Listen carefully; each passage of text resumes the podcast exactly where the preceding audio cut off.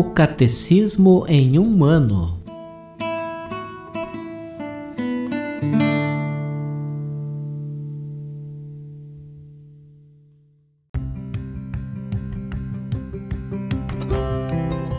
Olá, eu sou Luiz Felipe, seminarista da Diocese de Ponta Grossa, Paraná. Você está ouvindo o podcast O Catecismo em um ano. Vamos ler todo o Catecismo da Igreja Católica ao longo de 365 episódios. Estamos usando a tradução em português apresentada pela CNBB em 2013, baseada na edição típica em latim. Baixe o plano de leitura que você encontra na bio do Instagram, arroba Catecismo em um ano, ou na descrição desse podcast.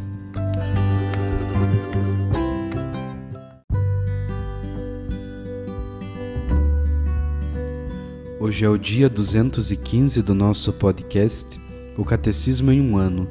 Nós vamos ler do número 1680 ao número 1690.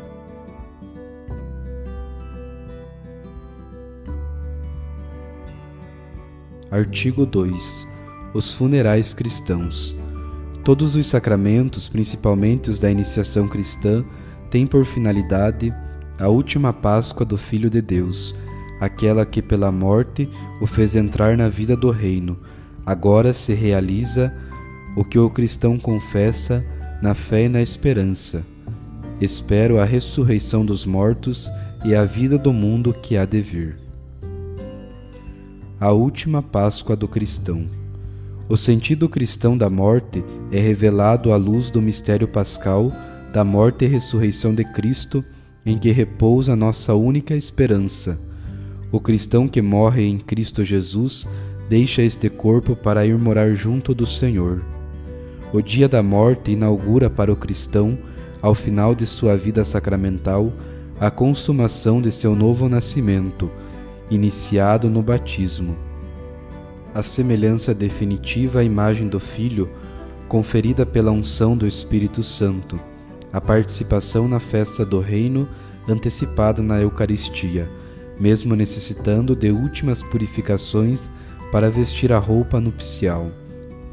A Igreja, que como mãe trouxe sacramentalmente em seu seio o cristão durante a sua peregrinação terrena, o acompanha ao final de sua caminhada para entregá-lo às mãos do Pai. Ela oferece ao Pai em Cristo, o Filho de sua graça, e na esperança deposita na terra o germe do corpo que ressuscitará na glória esta oferenda é plenamente celebrada pelo sacrifício eucarístico. As bênçãos que a precedem e a seguem são sacramentais. A celebração dos funerais. Os funerais cristãos são uma celebração litúrgica da Igreja. O ministério da Igreja tem em vista aqui tanto exprimir a comunhão eficaz com o defunto como fazer a comunidade reunida participar das exéquias ele anunciar a vida eterna. Os diferentes ritos dos funerais exprimem o caráter pascal da morte cristã e respondem às situações e tradições de cada região, mesmo com relação à cor litúrgica. O Ordo Ezequiarum, rito das Ezequias, da liturgia romana, propõe três tipos de celebração dos funerais, correspondendo aos três lugares onde acontece: a casa, a igreja, o cemitério e segundo a importância que a ele atribuem a família, os costumes locais, a cultura e a piedade popular. Este esquema é, aliás, comum a todas as tradições litúrgicas e compreende quatro momentos principais. O acolhimento da comunidade, uma saudação de fé, abre a celebração. Os familiares do defunto são acolhidos com uma palavra de consolação no sentido do Novo Testamento, a força do Espírito Santo na esperança. A comunidade orante que se reúne escuta também as palavras de vida eterna. A morte de um membro da comunidade, ou o dia de aniversário, o sétimo ou o trigésimo dia, é um acontecimento que deve fazer ultrapassar as expectativas deste mundo e levar os fiéis às verdadeiras perspectivas da fé em Cristo ressuscitado.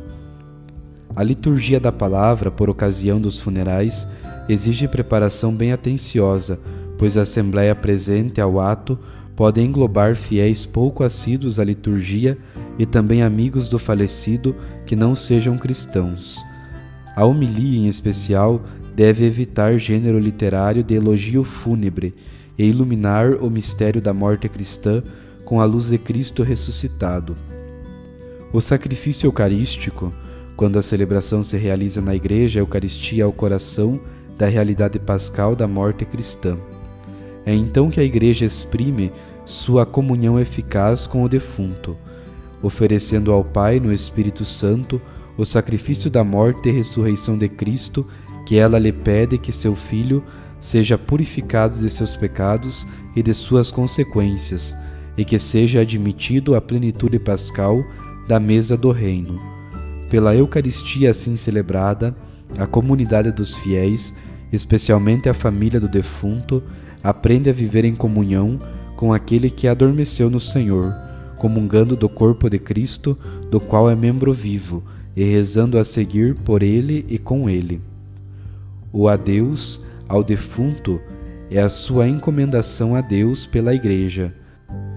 Este é a última saudação dirigida pela comunidade cristã, saúda um dos seus membros, antes que o corpo dele seja levado à sepultura. A tradição bizantina exprime pelo beijo de adeus ao falecido. Com esta saudação final, canta-se por causa de sua partida desta vida e por causa de sua separação, mas também porque há comunhão e reunião. Com efeito, ainda que mortos, não estamos separados uns dos outros, pois todos percorremos o mesmo caminho e nos reencontraremos no mesmo lugar. Jamais estaremos separados, pois vivemos por Cristo e agora estamos unidos a Cristo, indo em Sua direção. Estaremos todos reunidos em Cristo.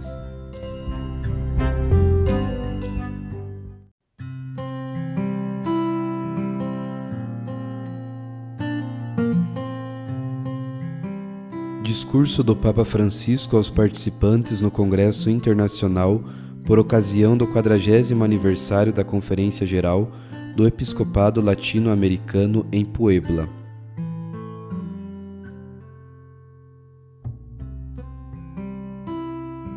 Bem-vindos, irmãos e irmãs.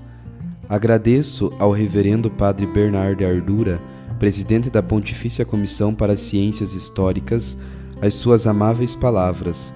Vendo-o assim, parece o vice-papa e congratulo-me com o Comitê e com a Pontifícia Comissão para a América Latina por ter desejado comemorar, com o Congresso que agora tem lugar em Roma, o quadragésimo aniversário da Terceira Conferência Geral do Episcopado Latino-Americano em Puebla de Los Angeles. É com prazer que posso encontrar-me, ainda que brevemente, com os relatores e organizadores deste evento Asseguro-vos de que gostaria ter tido mais tempo e de ter partilhado convosco muitas vivências e experiências. Se me permitirdes algumas recordações pessoais, naquela época eu era provincial da Companhia de Jesus na Argentina e acompanhei com grande atenção e interesse todo o intenso e emocionante processo de preparação para aquela terceira conferência. Tive presente três dados importantes que certamente teriam orientado o evento. O primeiro foi a decisão de São João Paulo II de realizar a sua primeira viagem apostólica precisamente ao México e de proferir o discurso inaugural da conferência que indicou claramente os caminhos para o seu desenvolvimento. Foi como que a inauguração do seu longo, itinerante e fecundo pontificado missionário.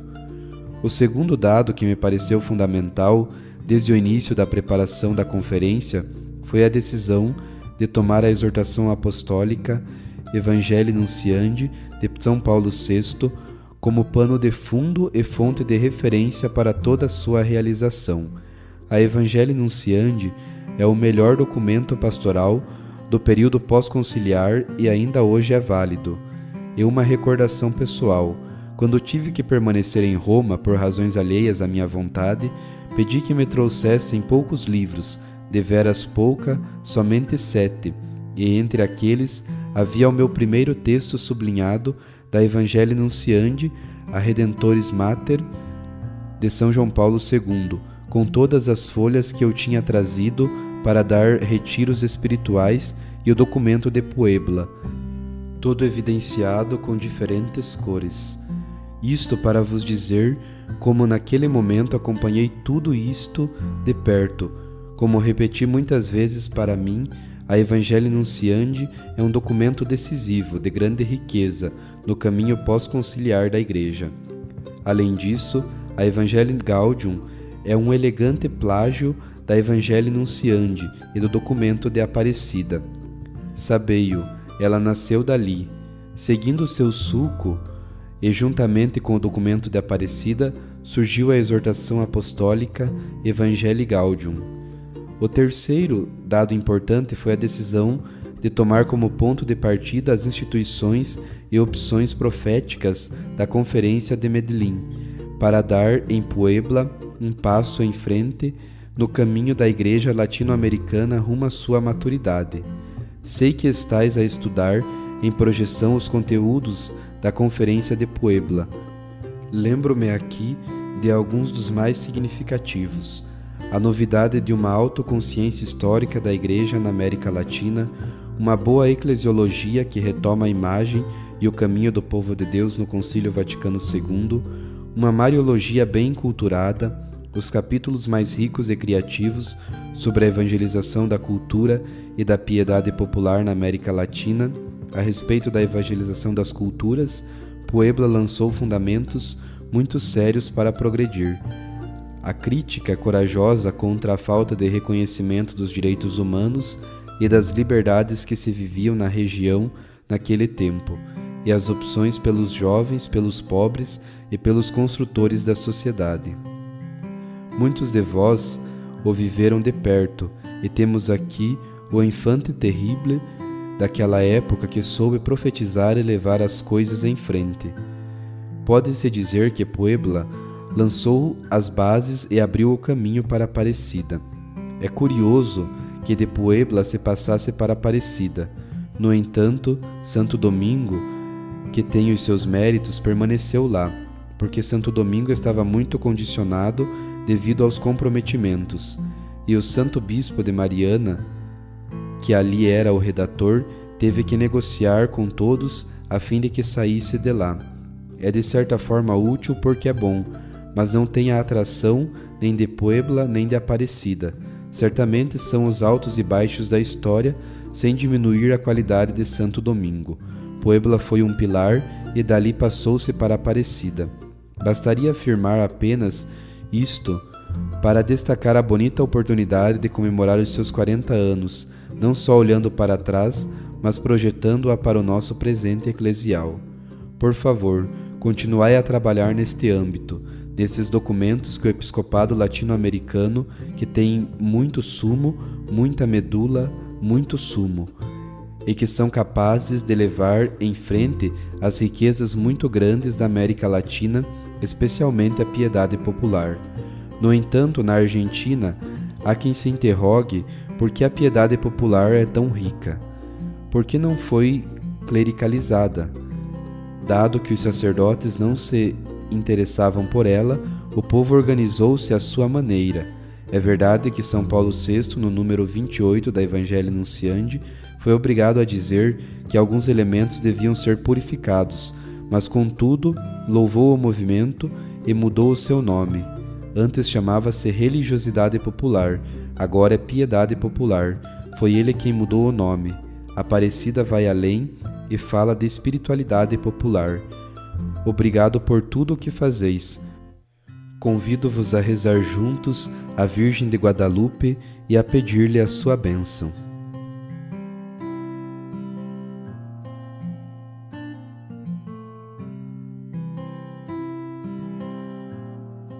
Os textos das catequeses papais encontram-se na íntegra no site da Santa Sé, vatican.va.